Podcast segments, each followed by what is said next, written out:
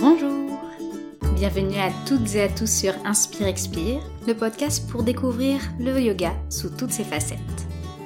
Je suis Gabrielle, professeure de yoga sur Internet et en région parisienne.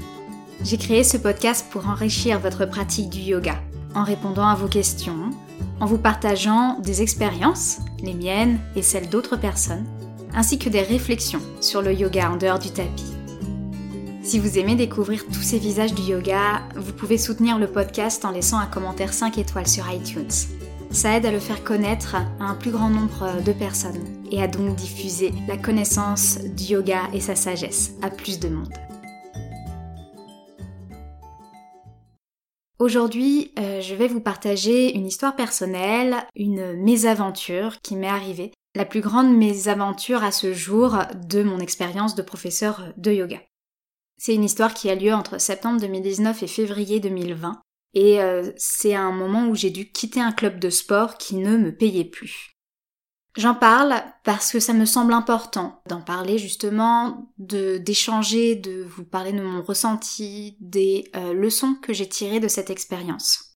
Je pense qu'on n'en parle pas assez de ce genre de mésaventures. Peut-être parce que ce n'est pas très glorieux, on veut vite oublier ce genre d'histoire et euh, en reparler, ça fait parfois ressasser. On n'est pas tous euh, et toutes égaux égales sur, euh, sur ce genre d'histoire et des fois y retourner fait trop souffrir et dans ce cas c'est totalement normal de ne pas souhaiter en parler. Mais des fois on a tendance à mettre les choses sous le tapis, de yoga bien sûr, et c'est bien dommage parce que quand on parle de ce genre d'expérience, ça peut aussi nous aider nous à faire le tri dans ce qui s'est passé et puis euh, surtout aider d'autres personnes qui peuvent vivre des expériences similaires dès maintenant ou, plus tard. Ça permet aussi de montrer que le monde du yoga n'est pas du tout un monde magique, enchanteur, où tout le monde applique la sagesse du yoga avec euh, discernement et en engagement. Malheureusement, il y a dans le monde du yoga, comme dans d'autres euh, groupes sociaux, des gens qui manipulent, des gens euh, qui exploitent, des gens qui ne sont pas au clair avec eux-mêmes et elles-mêmes. Et même si ici, on n'est pas tout à fait dans ce qu'on peut appeler le monde du yoga, puisque je parle d'un club de sport qui donnait des cours euh, de yoga, on est toujours sur cette notion euh, du rapport à la pratique yogique. Je pense que cet épisode est important pour les professeurs parce que ça peut leur apporter justement ce retour d'expérience et donc une compréhension de ce qui peut arriver mais c'est aussi important pour euh, les élèves car ça permet de voir les coulisses de ce qu'est le métier de professeur de yoga, loin euh, de euh, l'image lissée qu'on peut en avoir sur les magazines ou sur les réseaux sociaux. Et aussi, quand on est élève de yoga, on a une relation avec son professeur. Il s'agit d'une relation. Notre professeur nous donne énormément et il n'attend ou elle n'attend rien en retour mais l'élève a toujours un rôle dans cette euh, relation et connaître ce qui peut se passer pour certains professeurs, ça fait partie de cette, euh, relation de soutien qu'on peut s'offrir entre élève et professeur. Donc dans cet épisode, je vais vous faire d'abord un partage euh, d'expérience, vous partagez vraiment mon, histoire telle que je l'ai vécue, les leçons ensuite que j'en ai tirées pour moi et qui peuvent servir à d'autres personnes. Et je vais aussi vous donner des tips pratiques sur si vous vivez une telle situation, une situation similaire à la mienne.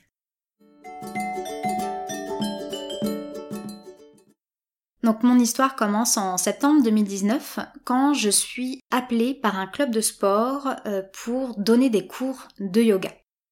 J'avais laissé mon CV dans cette salle de sport plusieurs mois plus tôt. À l'époque, il n'y avait pas de besoin, ils avaient une professeure avec qui les cours se passaient très bien.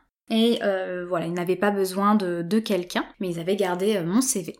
Donc on m'appelle pour euh, me dire que la professeure de yoga en question est partie très rapidement. On était à quelques jours de la rentrée de septembre à ce moment-là, et la professeure avait annoncé son départ. Donc il s'agissait de reprendre trois cours, ce qui m'intéressait, et il s'agissait d'une salle de sport indépendante qui était tenue par un couple. Donc c'était la femme qui m'avait appelée, c'était elle également que j'avais rencontrée quand j'avais déposé euh, mon CV. Et quelques jours plus tard, j'ai reçu l'appel de l'homme, euh, donc je n'avais pas encore rencontré, pour échanger sur euh, mon parcours, sur ce que je pouvais proposer comme enseignement, et qui m'a laissé entendre que je n'étais pas forcément la seule professeure de yoga envisagée pour le poste qui venait de se libérer. Donc avec ça en tête, euh, je suis allée à un rendez-vous pour rencontrer le propriétaire euh, du club de sport qui m'avait donné rendez-vous un, samedi matin. Et quand je suis arrivée, donc j'ai rencontré la femme du couple à l'accueil et elle a été assez étonnée que j'ai rendez-vous maintenant puisque son mari était en fait en train de donner cours.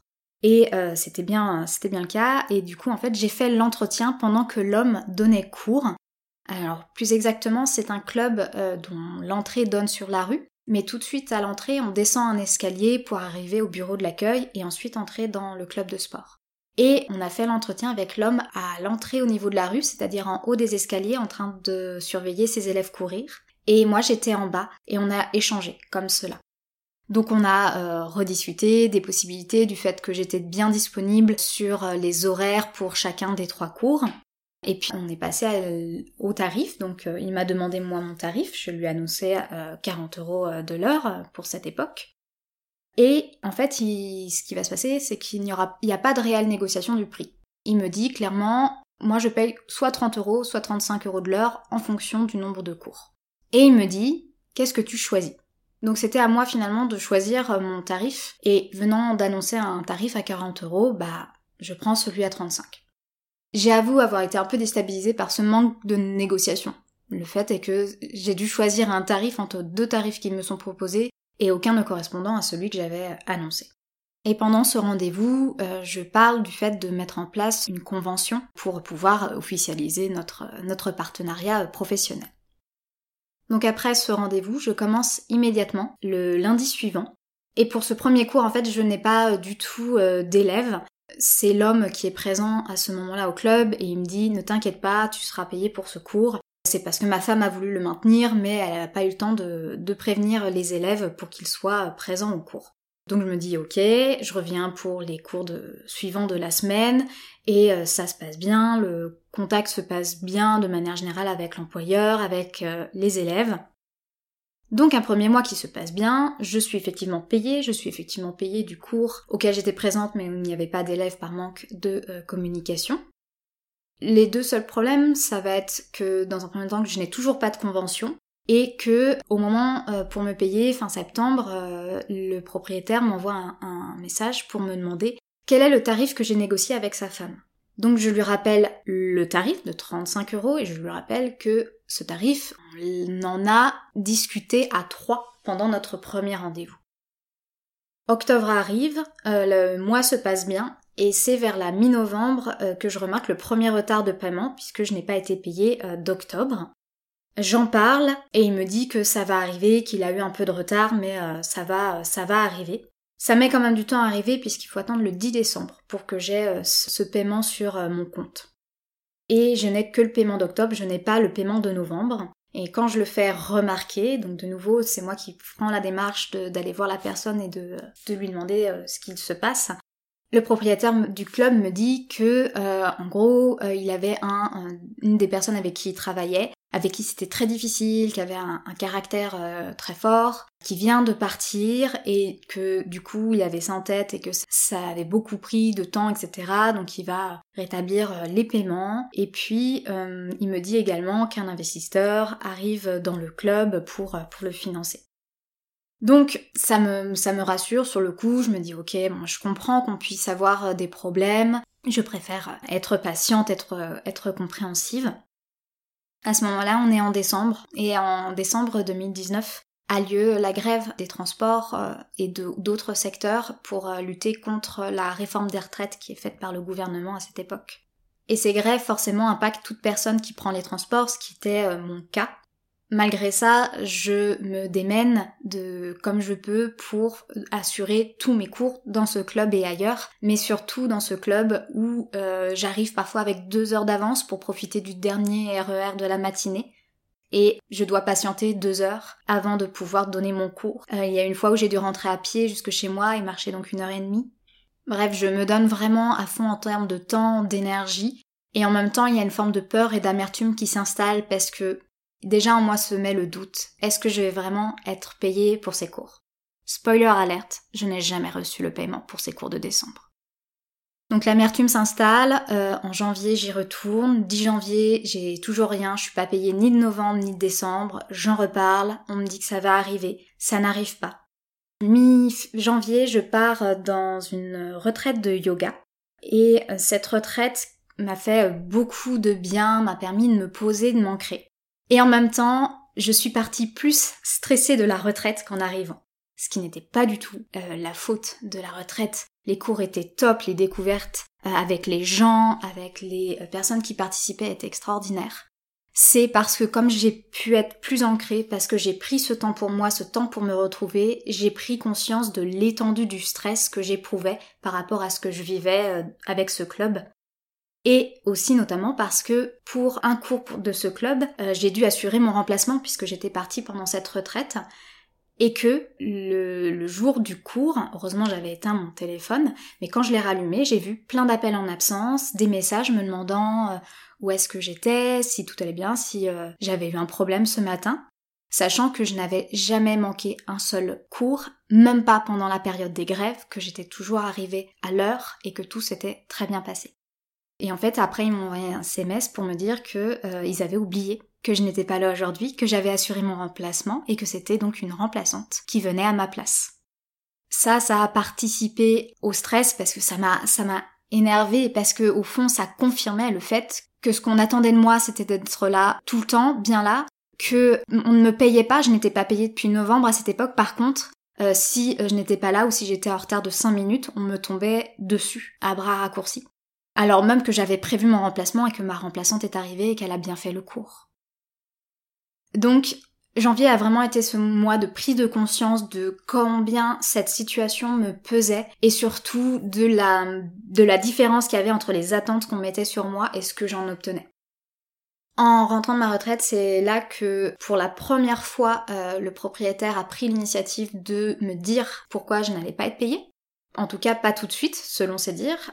Il me disait en fait qu'il avait des problèmes avec l'URSSAF puisque il avait fait passer ses employés, ses salariés du salariat à l'auto-entrepreneuriat. Du coup, il ne payait plus ses charges à l'URSSAF, il avait doublé son chiffre d'affaires et forcément l'URSSAF euh, lui tombait sur le dos en lui réclamant euh, de euh, l'argent. Donc il m'a dit bah comme il me réclame de l'argent, je peux pas vous payer tout de suite. Mais ça va être réglé, je passe en jugement demain, je te tiens au courant par SMS pour te dire comment ça s'est passé. Et ne t'inquiète pas, ça va très bien se passer, mais si jamais ça se passe pas bien, j'ai des ressources et je vais pouvoir commencer à lancer les paiements. Parce que j'étais pas la seule à avoir des paiements en retard.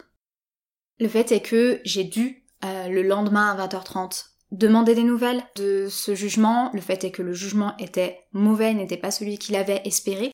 Il me dit et m'écrit surtout qu'il va lancer euh, les paiements. On est à ce moment-là en fin janvier. Début février, je le relance parce que j'ai toujours pas les paiements. Il me dit qu'ils vont arriver le 10 février. Le 10 février, j'ai toujours rien. Il me dit t'inquiète pas, les virements ont été validés par la banque. Je lui dis que je veux, je veux lui en parler, donc on prend rendez-vous et il me montre les bordereaux de paiement en me disant tu vois là c'est la preuve, tu ne peux plus douter, tu vas recevoir les virements. Euh, j'allais partir en, congé et euh, avant mes congés je vois et il y a toujours rien. Et j'ai passé chaque jour de congé à regarder mon compte et à me dire il y a rien. Et du coup, soit j'ai envoyé un SMS, soit j'appelais une fois par jour minimum pour dire ça va pas, je veux mes virements. Tu me les as promis. Je t'ai jamais demandé de me les promettre, mais tu me les as promis. Tu m'as dit que ça allait venir. Maintenant, il me les faut. J'ai un appartement à payer, j'ai euh, des courses à payer. C'est mon travail. Je ne suis pas bénévole. Et donc euh, j'ai insisté. Il a commencé à me faire comprendre que euh, c'était lourd, que, que j'insiste. Et finalement, il me dit les virements sont faits. Il parlait des virements de novembre et décembre et je vois arriver sur mon compte le virement de novembre. Je me dis ok, c'est bon. Ça m'a permis de relâcher un peu euh, la pression euh, de mon côté. Mais le fait est que je suis rentrée et il n'y avait toujours pas le virement de décembre. Et je me suis dit cette fois là c'est bon, je pars. J'avais peur de partir jusque-là parce que je me disais mais mais si ça se passe mieux, je perds trois cours, payer 35 euros par heure, c'est pas négligeable et tout. Et en même temps, je me disais mais je ne suis pas payée. Je ne suis pas payée. Et il avait même évoqué l'idée de faire une convention dans laquelle il stipulerait qu'il me paierait avec deux mois de retard en fait, deux mois, deux mois plus tard. Et c'était pas, euh, c'était pas possible. Aucune solution m'allait, donc c'était le moment euh, de, euh, de partir. Et donc je lui dis que il faut que, que je le voie et je lui annonce mon départ. Et il me dit J'espère que c'est pas à cause du paiement, quand même. Il me dit ça.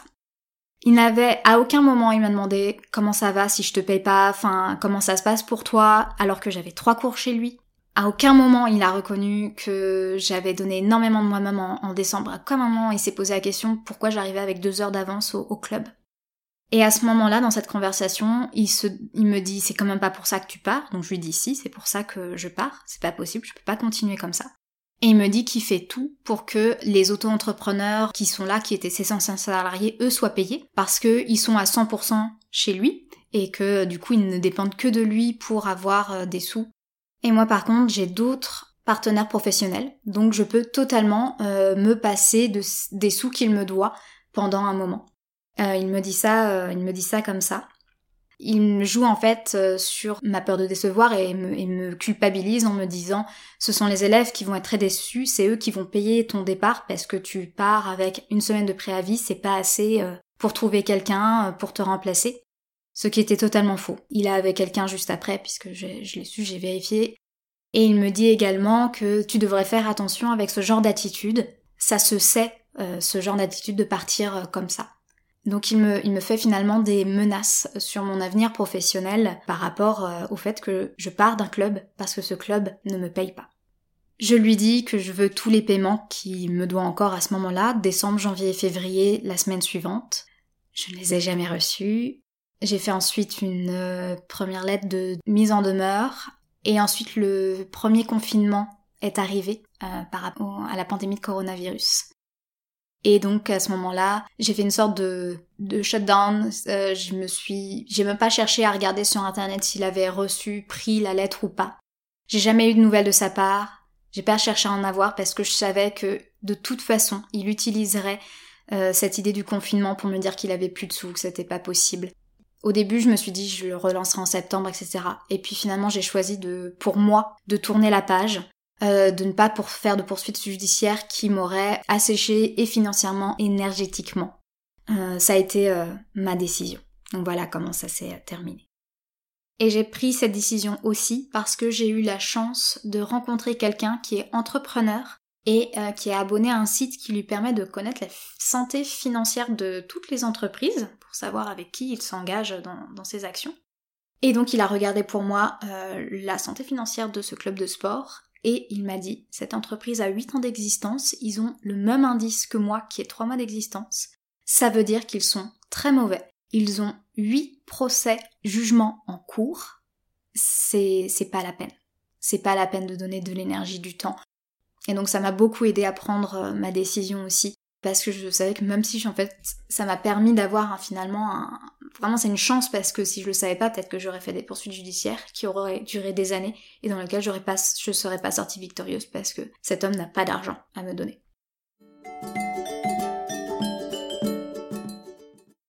Et maintenant, j'aimerais euh, vous transmettre les leçons que j'ai tirées de cette euh, expérience, des leçons que j'essaie d'appliquer euh, maintenant pour chaque partenariat professionnel et qui peuvent également vous inspirer dans votre parcours.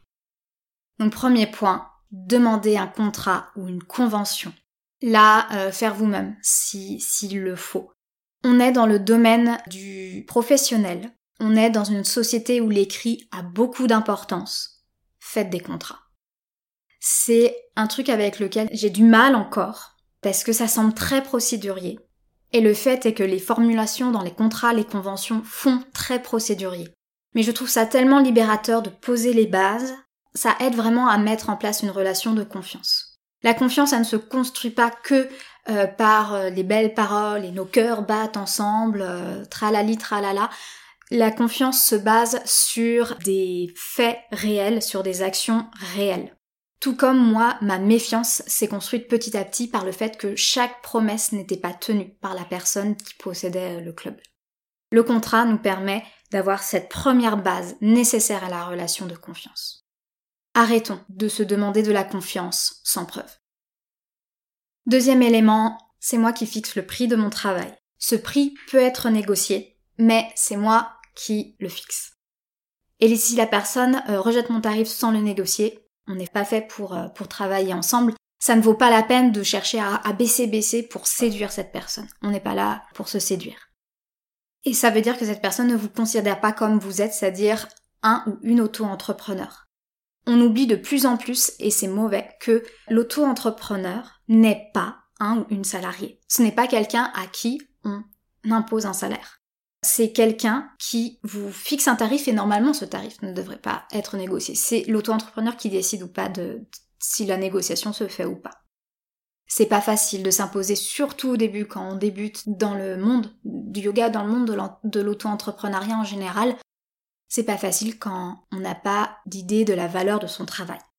Et ça, c'est le troisième point. Que vous débutiez ou que vous ayez 10 ans d'expérience, votre travail a de la valeur. Ce que vous avez à apporter à vos élèves, ce que vous leur enseignez, les connaissances, votre expérience, votre expertise, tout ça, ça a de la valeur. Il y a un truc très révélateur, c'est quand j'ai écrit cette phrase, mon travail a de la valeur, j'ai aussi écrit et c'est moi qui décide de cette valeur. Et là, c'est un lapsus écrit formidable, puisque ça montre que j'ai encore à travailler sur cette idée que non, ma valeur n'est pas moins, non, ma valeur, c'est moi qui décide d'elle, c'est moi qui décide de la valeur que je donne à mon travail. Rappelons-nous que l'enseignement des professeurs de yoga, c'est ce qui fait la valeur d'un studio de yoga ou des cours de yoga dans un club de sport. Sans prof de yoga, il n'y a plus de valeur. Les, élèves ne viennent pas au studio pour le studio. Ils viennent pour le prof, pour leur cours de yoga, pour se retrouver avec eux-mêmes. Enfin, ils ont toutes leurs raisons du monde à venir dans ce cours, mais la relation avec le professeur est généralement primordiale. Et c'est important de valoriser son travail, non seulement pour soi-même, mais aussi pour l'ensemble de la communauté yoga. C'est important qu'on reconnaisse tous et toutes la valeur de notre travail pour qu'on puisse aussi reconnaître la valeur de, du travail de n'importe quel professeur de yoga. Et d'avoir vraiment ce sentiment de, de communauté où finalement on se défend les uns les autres, on défend la valeur de notre travail. Et c'est ce qui manque actuellement, c'est une forme d'union, de syndicat des, des professeurs euh, de yoga pour défendre nos droits. Rappelons-nous aussi que là, je parle de la valeur de nos prestations, de ce qu'on offre, tout ça, ça peut être négocié. En revanche, ce qui ne peut pas être négocié, c'est votre valeur. C'est notre valeur intrinsèque, notre valeur d'être humain. Ça, c'est non négociable. Et cette valeur, elle est toujours là et elle est toujours importante, puissante. Même si des fois on ne la voit pas. Mais elle est toujours là. Autre conseil, diversifier, multiplier les personnes avec qui vous travaillez. Moi, c'est ce qui m'a aidé aussi à partir, c'est que je savais que j'avais aussi d'autres euh, ressources ailleurs. Pour être totalement honnête, je bénéficiais aussi de Pôle emploi, donc ça m'a aidé, je suis bien entourée, j'ai une famille qui me soutient, j'ai un toit sur la tête. Bref, je, n'étais pas complètement dans une situation précaire. Mais diversifiez, multipliez vos employeurs si possible, ou si vous avez un seul gros employeur avec qui la relation se passe bien, ayez un contrat. Quatrième point, communiquez avec vos élèves. Quand j'ai annoncé ma décision de partir du club de sport, l'homme m'a dit ne parle pas aux élèves de pourquoi tu pars. Il n'a pas le droit de me dire ça. Non à la loi du silence. Parce que c'est, parce que voilà, vous avez le droit de dire pourquoi vous partez. Et ce n'est pas, enfin, votre travail a une valeur, vous avez le droit de réclamer une valeur financière pour votre travail. Parce qu'actuellement, on vit dans un monde où on a besoin de cet intermédiaire qui est l'argent pour, pour vivre, tout simplement. Donc n'hésitez pas à communiquer avec vos élèves. Eux, ils payent de leur côté. Donc n'hésitez pas à leur communiquer ce qui se passe en, coulisses, comme je vous en parlais au tout début du, du podcast. N'hésitez pas à leur dire pourquoi vous partez, si vous prenez la décision de partir. Et n'hésitez pas à leur dire très clairement que s'ils veulent rester en contact avec vous, s'ils veulent continuer à apprendre de vous, vous pouvez prendre leur adresse mail. Et vous avez le droit, totalement le droit, de garder contact avec vos élèves. Un point qui est totalement personnel pour moi, mais peut-être ça fera écho pour vous, c'est que j'ai réalisé que je ne peux pas juger si je continue un cours ou pas en fonction de comment je me sens pendant le cours. Avec les élèves, ça va bien. Je suis bien. Je suis tellement contente de pouvoir enseigner, accueillir les élèves, transmettre mon expérience, les aider à se connecter à leurs sensations, à leur respiration, à l'instant présent, de pouvoir euh, les amener ensuite en relaxation. Ce n'est donc pas le bon moment pour moi, à ce moment de juger si je reste ou pas dans une situation qui est problématique. Je le juge quand je me pose chez moi et je, j'envisage le cours et surtout comment j'envisage les relations autour de cours, quand je fais en fait le point sur tout ce qui se passe et tout ce qui est fait dans la relation que j'ai avec euh, donc dans ce cas le propriétaire euh, du club de sport. C'est un autre point également justement, c'est de prendre le temps de se poser pour faire le point sur tous ces petits indices qui dès le début me donnaient l'idée de où, vers où allait pencher la relation. Au premier appel, l'homme me parle d'une potentielle concurrence. Il n'y a jamais eu de concurrence parce que la femme n'en m'en a pas parlé, parce que j'ai eu un rendez-vous très rapidement et que très rapidement après son rendez-vous, c'était moi qui étais prise pour ce cours. J'étais la seule. Leur prof de yoga venait de partir. Ils avaient besoin de quelqu'un. Et j'étais là. Mon CV était là. Donc il y avait personne d'autre. J'ai été mal accueillie, j'ai été mal reçue pour ce premier rendez-vous pendant que l'homme savait très bien qu'il ferait cours à ce moment-là. Il donne cours, il me reçoit en haut d'un escalier, ce qui met tout de suite en place un, essai de rapport de domination. Même, même si c'est inconscient, c'est le cas. Et puis bien sûr, il y a eu toutes les promesses non tenues, la convention qui n'a jamais été faite, et tous ces moments, je n'ai pas été payée, ou c'est moi qui ai dû faire l'effort d'aller demander, de demander une communication pour savoir qu'est-ce qui se passait, et à chaque fois, des promesses non tenues. C'était même pas je ne peux pas te payer, on arrête les cours, je ne peux pas te payer, je peux te payer vraiment dans longtemps, est-ce qu'on continue ensemble ou quoi? C'était je peux te payer, je te paye à telle date, et la promesse n'est pas tenue. Et il faut de nouveau que le cycle recommence où je recontacte la personne en étant de plus en plus dans un état d'amertume, de colère, et donc des relations qui ne sont pas saines finalement. Donc j'ai un peu intitulé ça faire, confiance à mon intuition, à mon ventre, faire un peu la Sherlock Holmes, un peu à voir tous les faisceaux d'indices et voir dans quelle direction il m'amène. Et, euh, et surtout ouais, cette idée de faire confiance à mon intuition, à mon ventre, comme je vous le disais, en fait, je m'y suis reconnectée pendant ma retraite de yoga. Tant que j'étais dans mes cours, dans le quotidien, dans aussi même le, stress lié aux, grèves, à l'épuisement lié à, ces, manques de transport, cela fait que j'ai un peu bloqué clairement mon, rapport à l'intuition, mon rapport à mon ressenti. Et c'est quand j'ai pu de nouveau me reconnecter à ce ressenti que j'ai pris pleinement conscience de, que cette situation était insupportable pour moi et que je ne voulais plus y rester. Et c'est à ce moment-là que j'ai pu reprendre mon pouvoir et ma responsabilité en décidant de partir. Dernier conseil, gardez un lien avec votre pratique de yoga. Si vous avez besoin de bouger le corps, bougez le corps. Si vous avez besoin de respirer, respirez.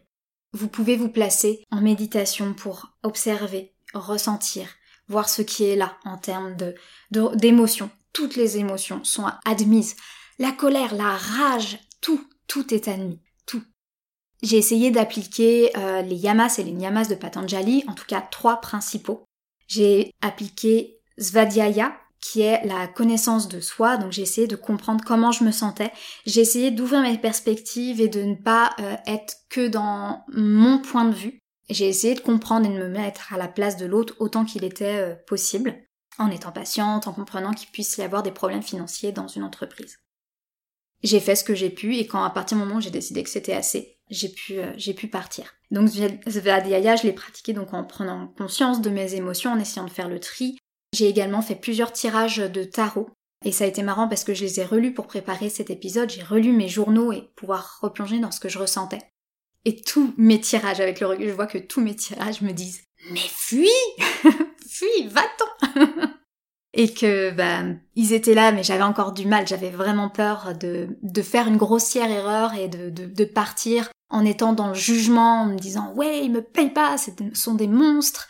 Et en fait, c'était une situation où ça, ne me convenait pas et je ne pouvais pas rester dans une situation où je travaille, je dépense de l'énergie, du temps, je m'implique. Et en retour, je n'ai pas euh, ce qui m'est dû. Ce qui m'est dû m'est refusé.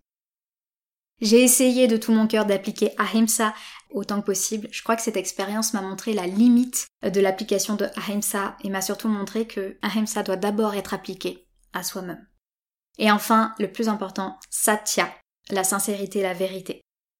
Prendre du temps pendant mes vacances pour littéralement harceler une personne pour qu'elle puisse enfin me payer parce qu'elle me doit de l'argent, c'était dur, mais c'était ce que je devais faire. C'était même plutôt tapas, l'engagement, la discipline, mais il y avait aussi Satya parce que à aucun moment j'ai voulu dire que c'était ok de ne pas me, me payer. C'était ok de me dire qu'il y avait des soucis que je pouvais comprendre, mais ça n'a jamais été ok de, de, ne pas me payer. Avec Ahimsa, euh, des fois on pense que le yoga, ça nous permet de supporter toutes les situations et qu'il faudrait accepter toutes les situations. Mais c'est pas parce qu'on accepte la réalité des choses que on doit les subir. ça veut dire on a le droit, on reprend le pouvoir de choisir ou non de rester dans cette euh, situation. Le yoga, c'est pas juste ouvrir toutes les portes et accepter tout le monde, euh, c'est aussi savoir quand fermer des portes. C'est ça aussi, le yoga. Savoir fermer des portes, savoir où est-ce qu'on veut aller vraiment.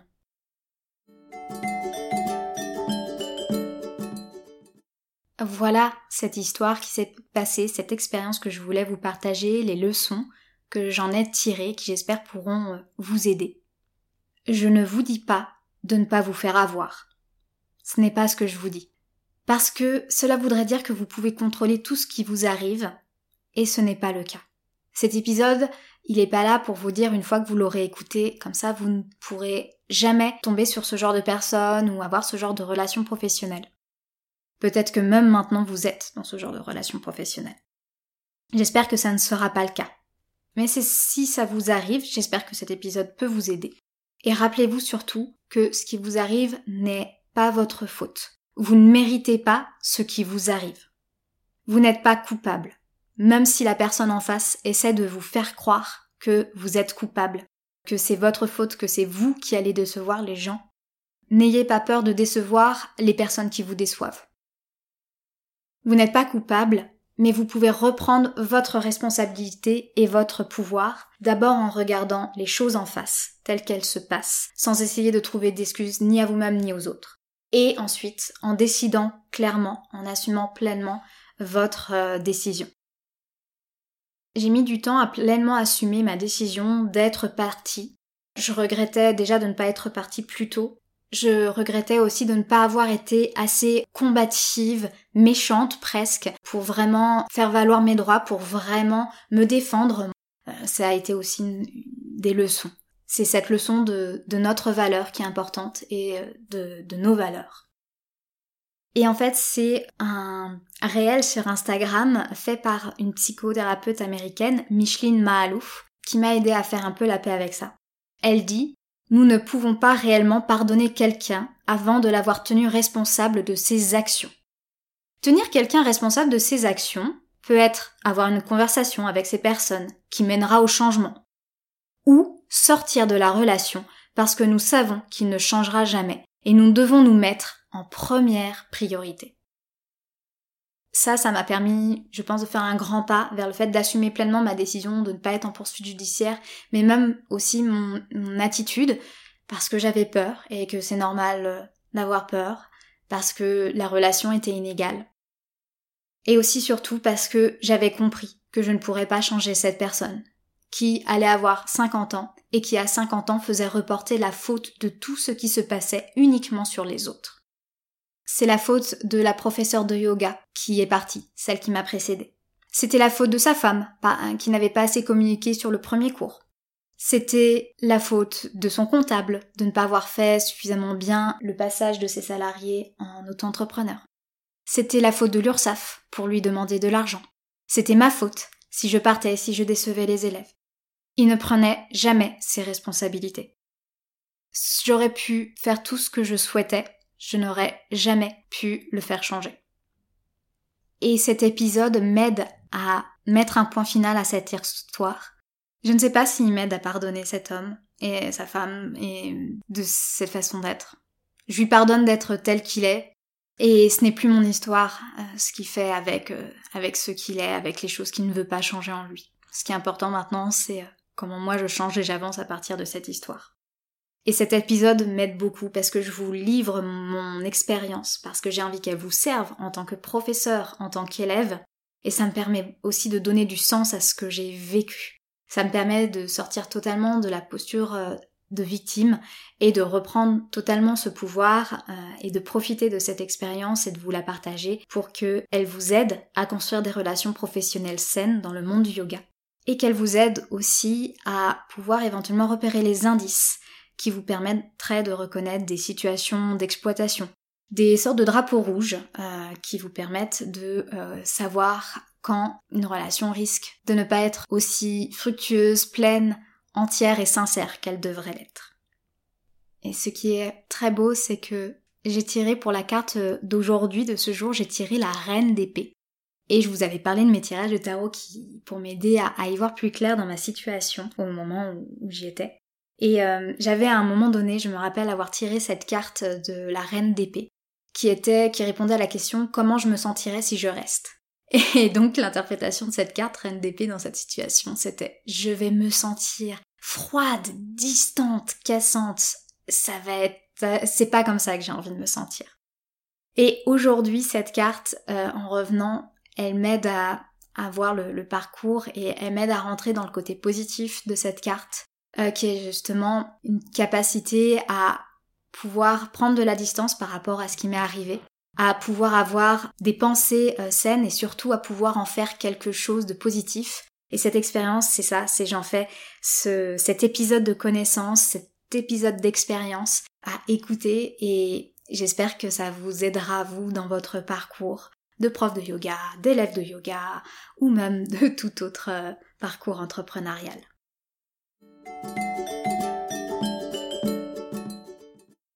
Merci de votre écoute, de ce partage qui vient du cœur, qui vient des tripes de mon expérience. Je suis heureuse de pouvoir en faire quelque chose de positif. Alors n'hésitez pas à partager cet épisode s'il vous a plu, à vos professeurs, à vos élèves, à vos studios, à toute personne euh, qui ait besoin de l'entendre. Je serais ravie d'avoir votre retour sur cet épisode. N'hésitez pas à me contacter via mon adresse mail pinchayoga.gabi avec un y gmail.com. Et je suis également bien présente sur Instagram pour vous partager encore plus d'astuces sur le yoga. Et j'aimerais notamment vous partager euh, une astuce en lien avec cet épisode, des petits tips pratiques si jamais vous vous retrouvez dans une situation comme celle-là. Et il y a également plein d'autres choses que je partage sur ce compte. Ça se passe sur pincha.yoga sur Instagram. Et si vous voulez être au courant de tout ce que je propose, j'ai également ma newsletter. Vous pouvez vous inscrire via le lien dans la description de cet épisode. J'ai hâte de vous retrouver au prochain épisode. D'ici là, prenez bien soin de vous, prenez bien soin des vous autres et prenez bien soin du monde. À bientôt!